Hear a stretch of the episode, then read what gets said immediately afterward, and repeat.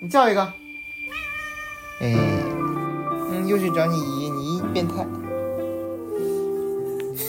开始吧，小猫子，啊，不要等了，姨姨急了，姨姨受不了了，快让姨姨进去。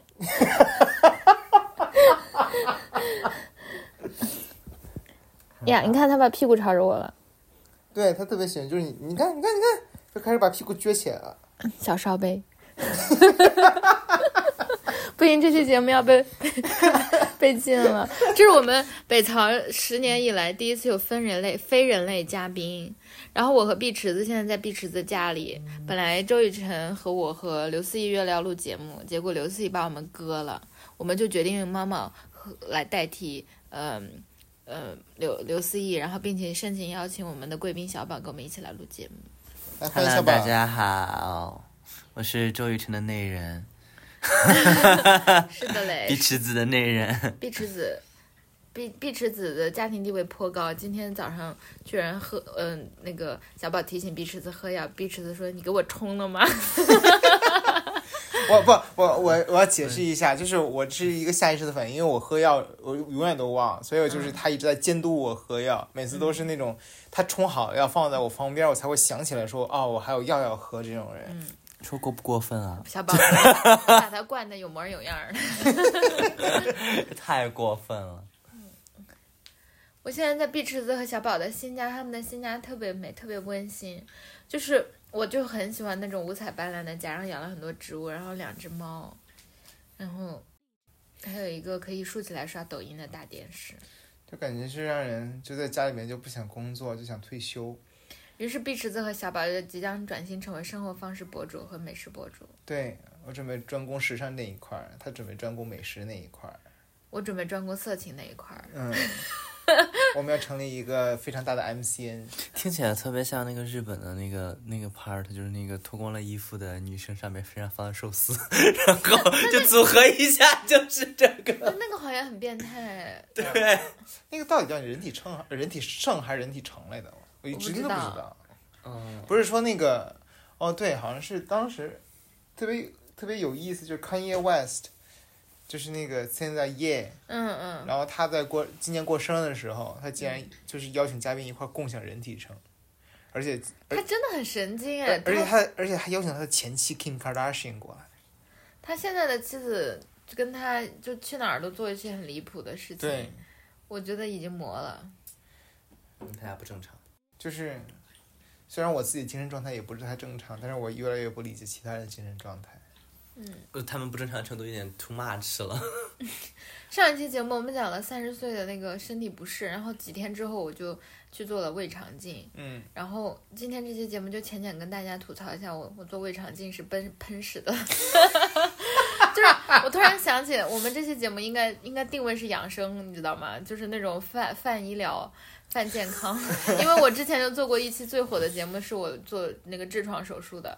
然后如果没有听过的朋友，请大家去搜索一下，这是我那个十年 十年播客史里的 最最为闻名的。小宝已经尴尬到，为什么？为什么你的就是泛医疗都是要跟肛门相关啊？就是我就是一直在想这个问题。我也不知道哎，可能天赋秉异吧，哎，那次叫什么来？《菊花物语》还是叫就是《菊花物语》。对对对对嗯，哎，现在还有吗？现在那这一期可以改名叫《菊花无效这这是菊花探探，这是这是什么寻根菊花？因为这是比较深的地方，上一期是浅浅的花瓣处。这期口味真的有点重，我自己受不了，对不起，すみません。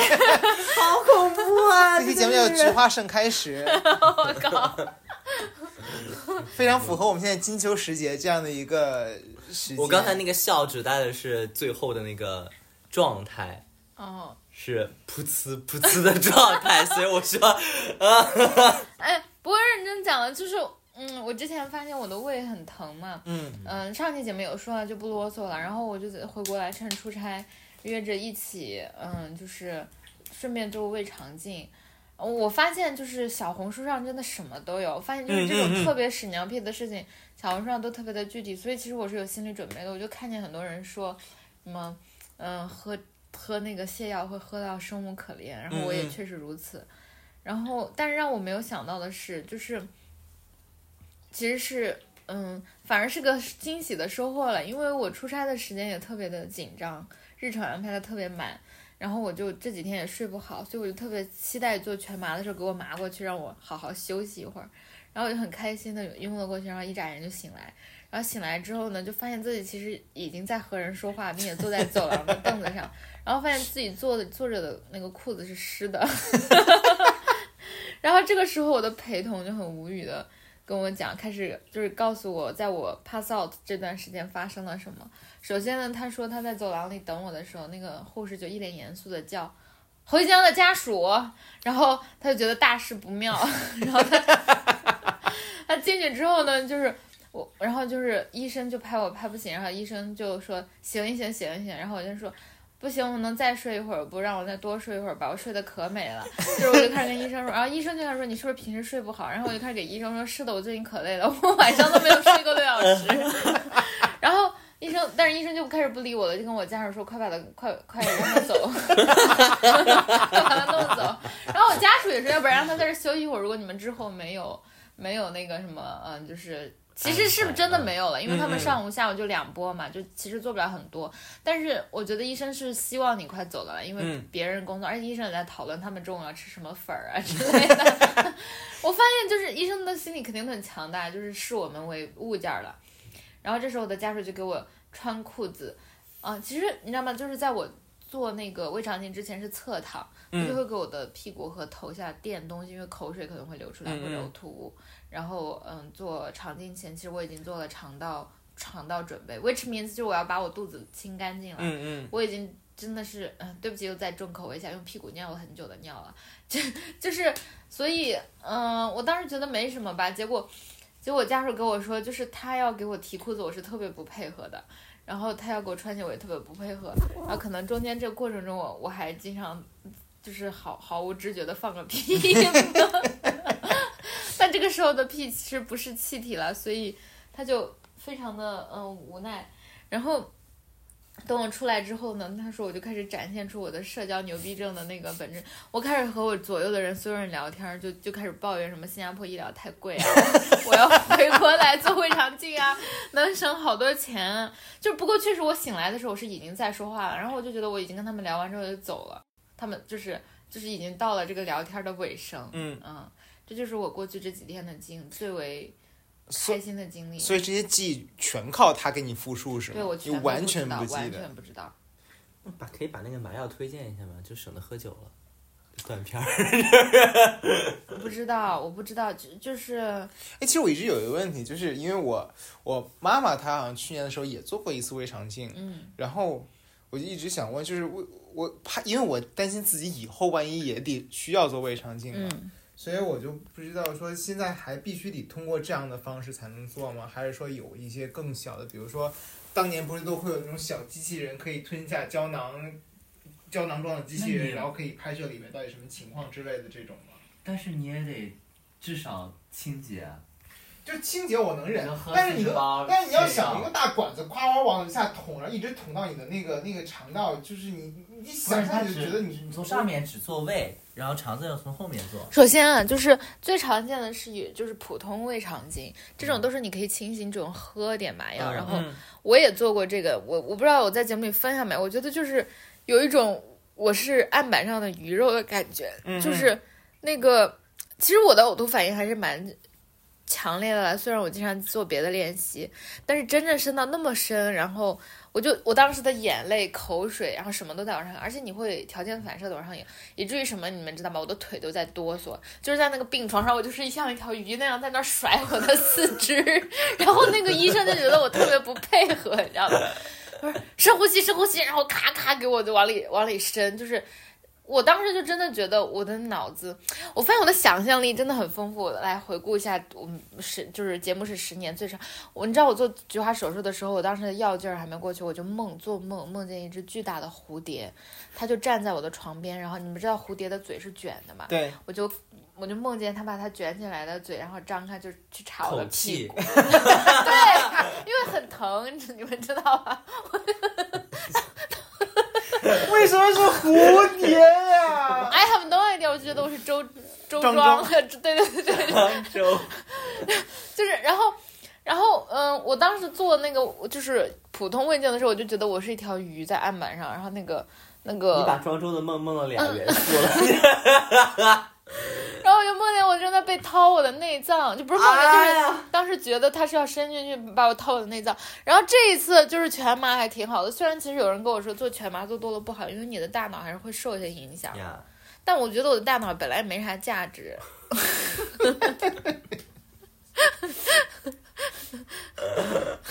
所以。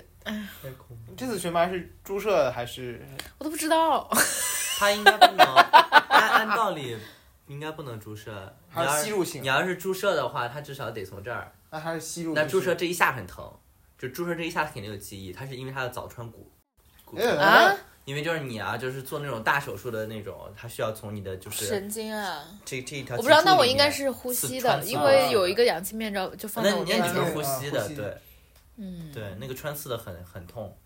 因为我妈就是做那个手术就是穿刺的，哎，所以就当即就出结果了吗？你说你有那个？就啊、不是，其实当时能看个大概，但是我有一个地方取了活检，就是他啊取一小块样本，然后他要去做检查。我好奇这个过程，就它是那个伸进去的东西里面对对自带刀，对，它会有个小镊子捏捏下来一块儿，啊然后就像做化学实验室一样的，给你放到生物的什么里面去给检验科，然后那个要五个工作日之后。啊，不过其实他因为已经看到了大部分嘛，嗯。呃，所以他会给你出一个当时就有个基本的结果。嗯嗯。啊，不过哦，回答你还有就是胃镜，我刚刚说的是有痛，就是普通胃镜，嗯。肠镜也是一样的，就是也是可以清醒的做的，然后就是医生拿着东西从你的后门进去，然后给你打气。我是在小红书上看到的，啊就是他要，因为他你的肠子是有褶皱的嘛，嗯他要嗯给你一些空气，然后把它撑开，然后那个嗯灯打着，然后拍就照片。像一个那个气球玩偶一样，Exactly，而且你看我们肠子那么长，感觉是个恐怖的情节呀。汉尼拔如就是一个汉尼拔一样的人，然后从你的掏出一个肠子，然后咔咔咔打气，然后最后做成一个 blue animal。哦，这这这现实生活中也有啊，猪肠子做的这各种各样的香肠，sausage 不都是这么做的吗？是，对哎，所以人的肠衣跟跟猪猪的那个肠衣这你问我可是问不出来，我也没有吃过人的肠衣。这期节目真的太重口了，我们一定要要求那个剪辑师在前面给我们加一些 warning，不 然我们肯定会被骂死。这很难得哎。我现在有一个特别好奇，会有人下饭的，就是用我们节目下饭吗？肯定有吧？嗯毕竟什么奇奇怪怪的人，那欢迎大家请收看 B 站的《奇食记》，真的很好看，全是那种奇奇怪怪的吃的，很恐怖。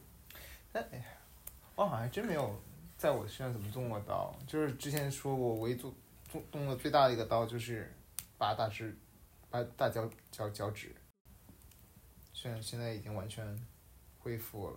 嗯。我是一个很怕，严格意义上讲，不是那种正常意义的说我害怕动刀，嗯。是因为我妈小时候就是手术科的，然后天天在我妈的办公室里写作业，嗯。然后她手术科不是分两个就是 part 嘛，然后我嗯妈妈是当时是护士，然后呃一个 part 是那个消毒区，一个 part 就是办公室，办公室就是那种有菌的，嗯然后就是你只能在有菌的那个区域活动，你不能去那个无菌区。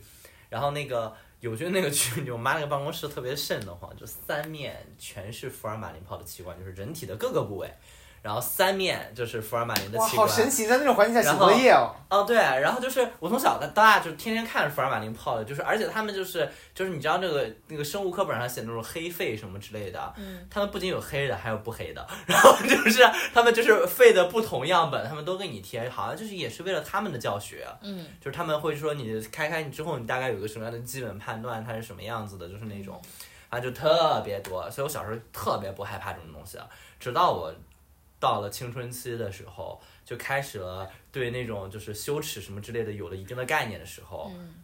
你现在让我再看那个东西，我还是就是可能会不适。啊，我觉得说到这一点真的很神奇，因为我是那种，就是如果人类是正态分布的，我是那种最不要脸的，就是我是很喜欢和别人谈论我的，嗯，比如说遇到的什么症状啊，还有这些，而且而且我 somehow 觉得这种交流是是极其有益处的。嗯，嗯，因为我也从别人那里获得到非常多很私密的反馈和经验，嗯然后嗯很容易就有类很多类似的情况嘛。嗯可是我发现，就是很多人会还是把这些的羞羞耻耻加的特别特别的重。嗯不是我害怕的还是那个器官本身。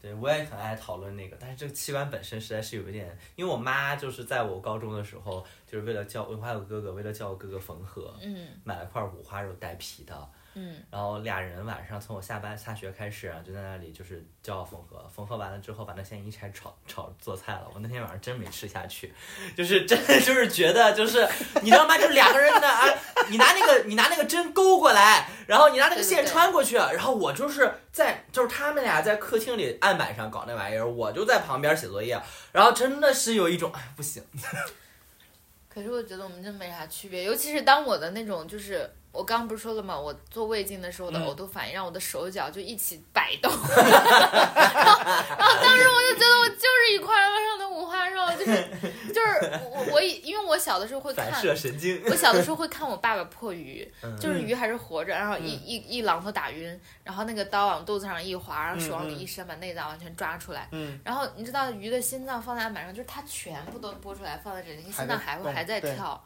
啊、所以，然后那个鱼的尾巴就一抖一抖，嗯。我当时就觉得我就是那个我的手和脚，噗，我就当时，因为那也不是我呀，因为我的理性还觉得我是不动的，但是那些都是不受控制的。对，嗯。小啊小时候我真的觉得自己还蛮理性的，因为小时候就是有那天去也是让爸爸妈妈医院里去上班，就是不是上班了去作业，然后背着书包进去，然后突然间就是一个幺二零滋儿就过去了，然后幺二零拉下来一个人，然后这个人从那个右脚一直到他的这个左边胳膊这一层皮全没了，就是一个斜对角。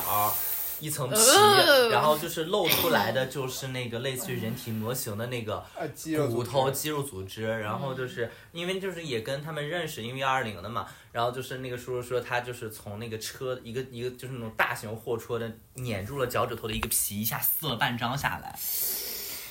啊！但是我看那个人的时候，我就是当时的心里有，幻之痛了。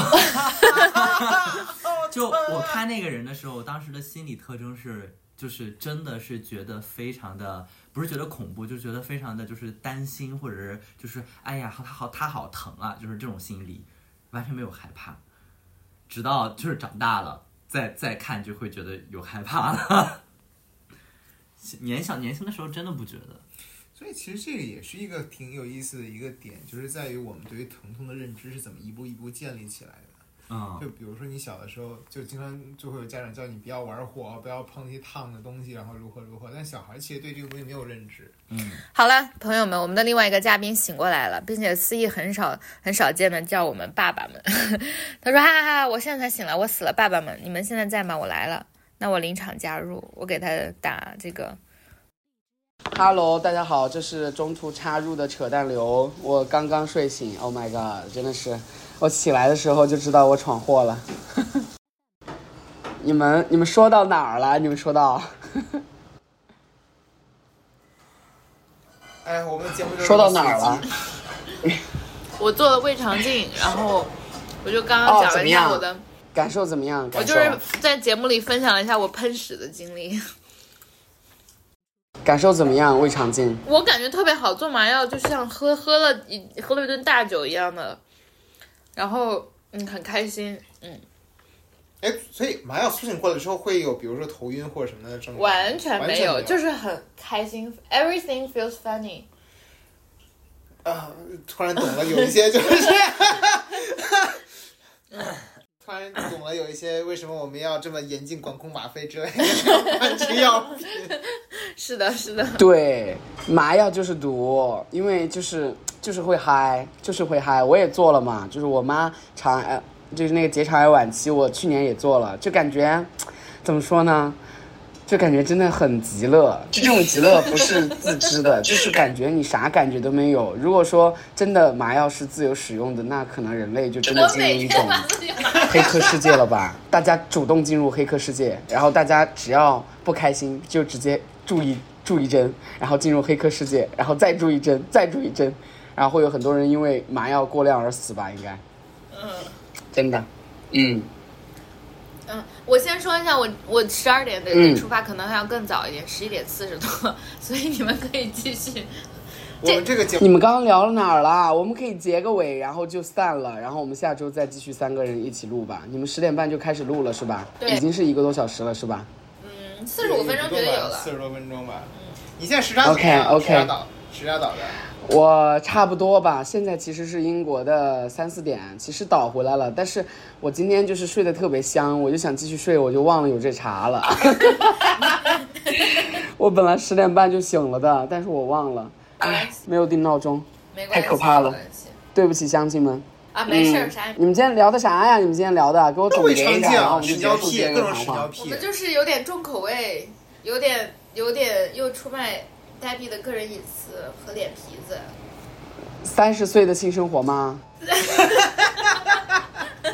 是吗？哎，不过差不多吗今天我们在聊一个话题，就是真的男的过了三十岁，真是一道坎儿。哎，我真的想征集一下大家，大家会觉得自己三十岁之后的性性生活不行了吗？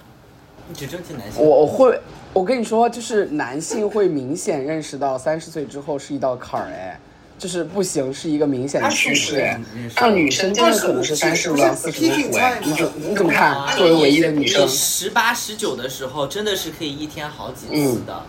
但是就是到了二十五，你就是能保持到一天一次吧，也差不多。但三十，你就是发现这一周你就一次，就是就是你多了你就会累，就是不是三十岁一周一次，这他妈降低的也太夸张了吧？哎，你知道那个就是什么就是就是就是玄学啊，民间玄学就是有一个算法，就是 你知道。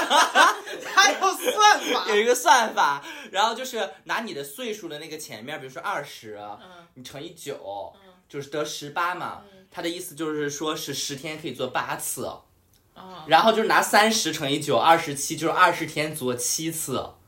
哦，哦，他就是有一个民间的算法，就是乘九，然后，然后我当时，很科学。对，然后，然后我都想了一下，九十岁是八十天做一次，这你知道吗？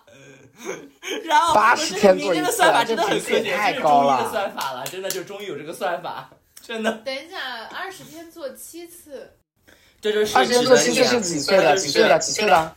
他就是二，他那个二我忘了是二十岁以下还是二十岁到三十岁，就反正就二十二乘以九等于十八，就是十天做八次，就是二十岁以下，就十八到二十这个这个阶段，然后三三九二十七就二十天做七次，可能就二十到三十这个阶段，十岁呢？四九四九三十六嘛，嗯，就然后就是三十天做六六次呃，五天一次。make sense。那也、啊 it's fine 我们对我而言只是需要那是换人而已。那 对我我俺们女的呢？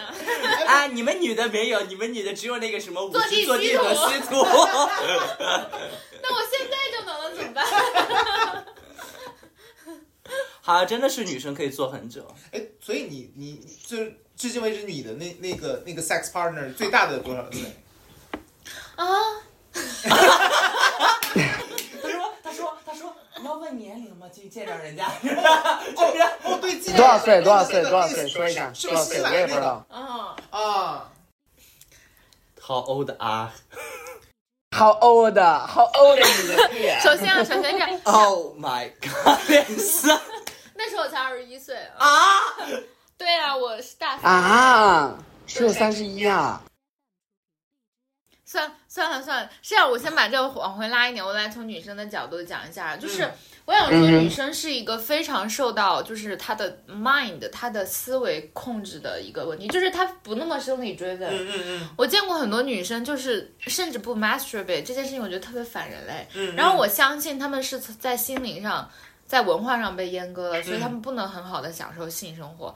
然后我我因为我这个人没脸没皮，然后总在节目里讲这些嘛，就有些草友会来跟我讲，所以你看这么多年，这么有两个草友跟我说他们是。完全不能接受，就是他们男朋友也是想要的，嗯。然后但是他们又稍微有一点点就性交痛，嗯然后我都给出了去看医生建议，然后呃，其实医生会有很多 follow up，有的是你有炎症，有的就是你紧张，然后没有润滑，然后有的是真的他们的阴道可能是有点畸形，可以用手术来改善。嗯。嗯嗯，但是我想说的是，对于女生而言，就是从我自己而言，就是首先我现在相信我是人类肠胃，就是正态分布中的某一个肠胃，可能是我太极端了，我是自始至终都是有强烈的这这方面的追问，就我真的是个老色批，然后然后我没有觉得这件事情有跟随着我的年龄变化，但是它变化是什么呢？是。我为什么在流口水、谈了恋性的兴奋，你们口舌生津，口舌生津。口舌生津。口水都影响我快说快说快说！大喝一口我的口水。救命！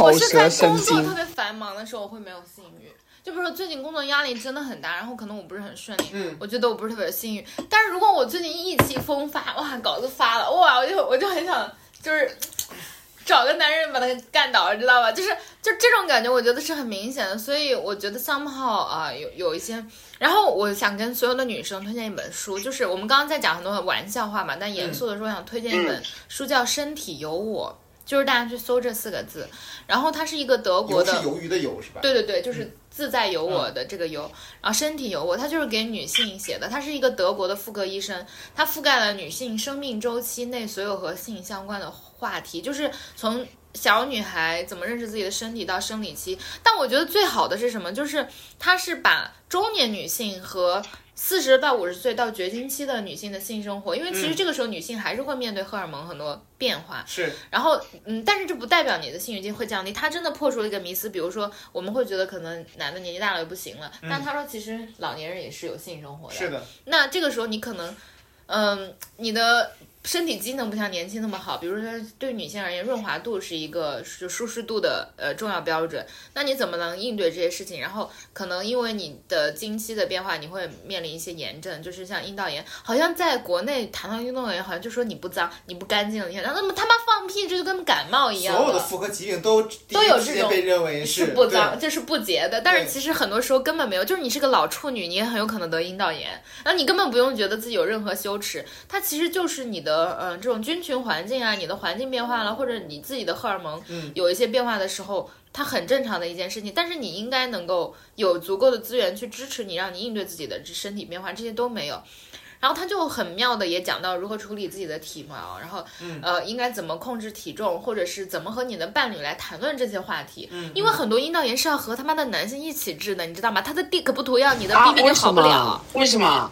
因为你们有性生活是要碰在一起的呀，是要交叉，就是某一种阴道炎的那个细菌或者是病毒的感染是双方会传染，就是你治好了自己，你的伴侣没有治而就。算你没有性生活，你就是上厕所共用马桶原来如此，原来如此。但是其实我想说，就是嗯马桶和公共呃区域和泳池其实都是有风险的，对对，但是不意味着你要过得跟他们个老、老处女或者是非常保守，就是很多人会觉得 OK 那里有问题，那我就不去游泳了。我觉得不至于吧，就是就行了。就是那个就像感冒一样，你嗓子痛你不呼吸了，你 就是对吧？所以我是觉得这种方面特别多，所以强烈向大家推荐这本书。嗯然后嗯哦，对，刚才你说到老年人的性生活，嗯，其实那天我还看一个报道，就是在中，尤其是在中国，嗯，就是性传播的一个主力群体是老年群体，对，艾艾滋病也是是的跳跳广场舞，因为他们已经没有就是绝育了，所以他们觉得不需要做保护措施。对，所以他们，嗯，而且这个时候其实他们有大把的时间，然后可能也都不会那么 我突然想到那首歌，来呀，造作啊，快活啊！就是感觉那些老年人突然觉得那首歌是在写我的父辈母辈。对他们更加感觉就是无所顾忌，就是我跟那个一个老头儿或者跟一个老太太在公园里看对眼儿了，然后我们就来公公就是公园的公厕里边来一炮，嗯，然后也无所谓了，就反正当，当然，其实我觉得人什么时候都有所以说他们突然之间老来老来乐是吗？就是突然之间老来非常不是突然之间老来本来就应该乐，人是个人都想乐，什么时候都想乐。特别想知道，就是老年人在性取向这个问题上的流动性，是不是要比年轻人更更流动的大一点？就是他们是不是会就是更容易我知道，我没看过数据。接受同性 之间的？哎，但是不是说就是比如说像像像北京不是有一个东单公园，就被称为是就是地下的，牡丹什么公园啊？就是呃东单公园，地下地下老年约炮市场，吗这是同性恋的那个一个聚会场所嘛。然后说，如果是你是一个年轻的，或者是你一个稍微比如说就是形象上还比较好的一个男的。然后你就顺着那个东单公园里有一座小假山，你就往上爬的话，你会发现有很吸引过来很多一些老年男性的目光在上下审视你。你是这个是来自于王小波那个小剧本你你觉你们觉不觉得这他妈很像那个目的地呀、哎呦我的妈呀！啊，目的地也是啊，就是旁边的人称之为站街，就是过道的人称之为站街。！不是我真的觉得年轻的时候，我有一个重大教训，就是去目的地，为啥我他妈要一个人去呢？你不觉得一个人去目的地是一个很惨的行为吗？感觉很惨烈，就感觉活该被审视，都没有组团抗击的这样一个自由和力量，你知道吗？就好可怕，人与人之间的这样一个差别就是在这样形成的。带了女伴儿、男伴儿的帖子去目的地，就是就是奸女炸街，然后没有带的人就是活该被奸女审视的，好可怕！我感觉穿行在目的地的两个街道就是在被他们审视，被他们说这骚逼长得真丑。但我觉得街女们也很抱团，就是他们可能四五个人组一个团来审视其他人，就是对，这奸女奸女就有权利审视一个人的时候呢，说我吗一个人审视。你 一个人去过吗？一个人去过吗？去过哎，不是，我当时年轻的时候一个人经常去，然后觉得一个人去真的就是约炮未遂啊，未遂还是未遂？呃，哎，约炮未遂且要被审视，就很烦。哎，刘思妍，你但你像你，你之前去韩国或者去日本，你去 gay bar 的时候，你也是自己去的吧？我去那些地方就不用去 gay bar 了吧？为什么要去 gay bar 呀？哎，就放 gay bar 干嘛呀？放到哦就是，是我被陪被同学陪着去，但是只是一个周日去，周日去他妈的完全没人，社畜都消失了。应该周六周五去，但是你知道，其实外国人和外国人说话是没有办法的，特别是韩国、日本，他们的英语那么差，所以说你其实只能眼神交流，然后就笑一笑，就你还想约炮呢？你他妈想多了。你去韩国、日本的重要策略是嫖，不是约。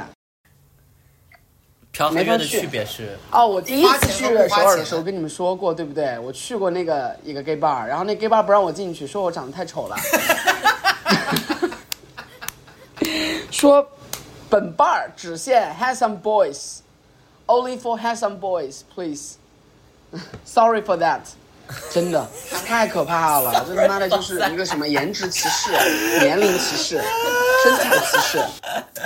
哎，韩国太卷了。三十岁，三十岁的宝宝，如果说还要享受身体的欲望的话，最好用钱解决吧。还他妈能用约炮解决吗？你约的啥呀？你凭啥约人家呀？你有没有什么经验可以分享？就是有一些保持的很好现在还的三十约炮岁的报爱吗？侯是可以现在还约炮吗？我我现在觉得什么都不如震动棒好用，就是 没有，你们俩都是一个解决方案，都是花钱，就是一个是可循环利用的，一个就是嗯，我跟你们讲，到一个是人肉花，我最气急败坏的两次，分别都是同一件事情，就是用到一半，我的震动棒居然没电了。喂，就是你们知道吗？我都马上已经要进入平台期了，它即将到来。平台期。就是哦，就是女性在高高潮之前平台其实有个很长的？蓄力，就像是你要在拉弹簧，把它拉拉拉拉拉拉拉拉到最最最最，然后砰一下射出去。就这个过程是不要打断的，是不能停的，是不要跟我说哦话的，，yeah 是 yeah 一直 yeah 动 yeah，对对对，男性也是这样的，不是吗？但男性的弹簧的平台期很短，以至于可以忽略，可长可快的感觉。我不知道是不是啊？是不是你们的？是不是？嗯啊，这个我还真没研究过，但是我就是根据个人经验来讲的嗯话，我没有体验过平台期这个东西。就是这个时候，就是不要换姿势，也不要停，嗯嗯，就是你要一直就这样就持但是续就好了。男生里面有一种玩法，他就是故意要你停。如果如对啊果如果那个时候换换姿势的话，就还是打回重来，是对，就是就比如说啊，我跟大家讲，就是对，我不知道，我不能，I cannot speak for every girl, but only for myself. personal experience。Yes，就是这个是一个弹簧，它开始开始就是如果你嗯、呃刺激到正确的点上的时候，嗯，然后呢，它才像拉弹簧一样开始慢慢慢慢慢慢拉，然后呢，我就开始慢慢慢慢的进入状态。这个时候呢，我的脑子里就开始想各种，你是国王，我是婢女，你是婢女，我是国王，就是你 你是农，这些双簧戏吗，就就是自导就双簧戏，就是你是你是你是马夫，然后我是公主，或者就是就我很喜欢，就是我在。你知道吗？就是这个时候和你就无关了，就是我自己的事情了。但是你不能停，你就必须把这个拉满，然后嗯拉到最后那一刻，我觉得啊，天呐，我真的太骚了。然后，然后就是，我就想把自己，你知道自己像一个手套，你知道吗？就是或者像是一张一双袜子。你们知道脱手套的时候，那个手套很容易被嗯翻过来。嗯嗯嗯我觉得我当时的身体就就是就是要。对，叫 inside out 的这种被翻过来感觉，蜕 对，快？总结一下这一期，我们结束一下这期吧。呆逼要出去啊，偷我正在欢了讲的高潮呢我们，这期姿势了，你是不是人家拉弹簧的。啊，哦出去拉弹簧，然后，然后拉到拉到最后，他就他就他就 happen。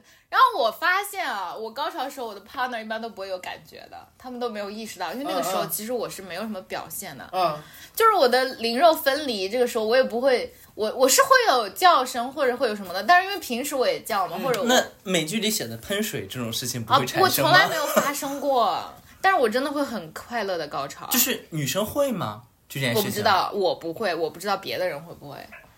为什么你不采集点女生样本？我我邀请所有的女生上上节目，是个女的都可以上节目来跟我们谈谈这件事儿。对对，反正反正就是，呃，我不觉得我三十岁的性生活有变得更少或者更多吧，和二十岁一样多。嗯，但但就是，啊女生真快乐，女生真幸福，真的机。制上我觉得男人真的很可怕，男人会经历体力的剧烈的加速度，而且是加速度向上的一个体力剧烈的衰落。真的，我觉得男人真的是消耗品，宝宝们，男人真的是消耗品，无论是有直没有可的还弯的，能是都是你用的消耗品频率太高了？特别可怕。有没有可能就是你年轻的时候频率太高了痒痒 就是。真的会有存在，就是某种 exercise 去去保护这件事情，saving it 或者。可以可以，就是有 exercise 就是第一个绝经哦，不对，不是绝经，是绝射，就是一周只射一次。第二个是练臀练腿，但是对于男人来说，本身就想射才能够享受到那个快乐，所以说我为什么要通过克制自己的射来锻炼自己呢？这他妈就是。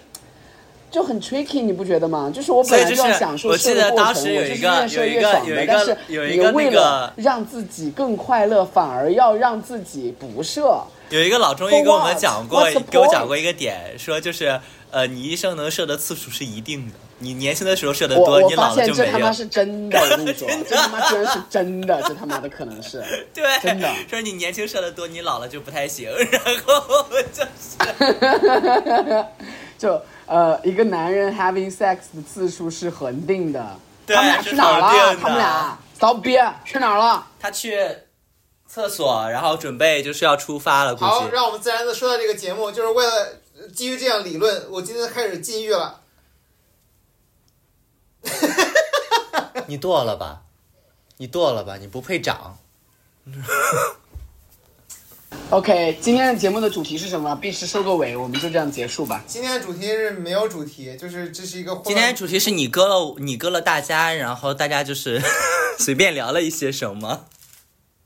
继续延续上一期的主题啊，就是就是三十岁了，大家其实各方面开始进入到了一个阶段，一个认知自己的新的阶段，就是自己的各就是很多方面大不如前的阶段，所以保护好自己，take care，就这样了，嗯，嗯，铁子们要注意养胃啊！好的，take care，拜拜，拜拜。拜拜。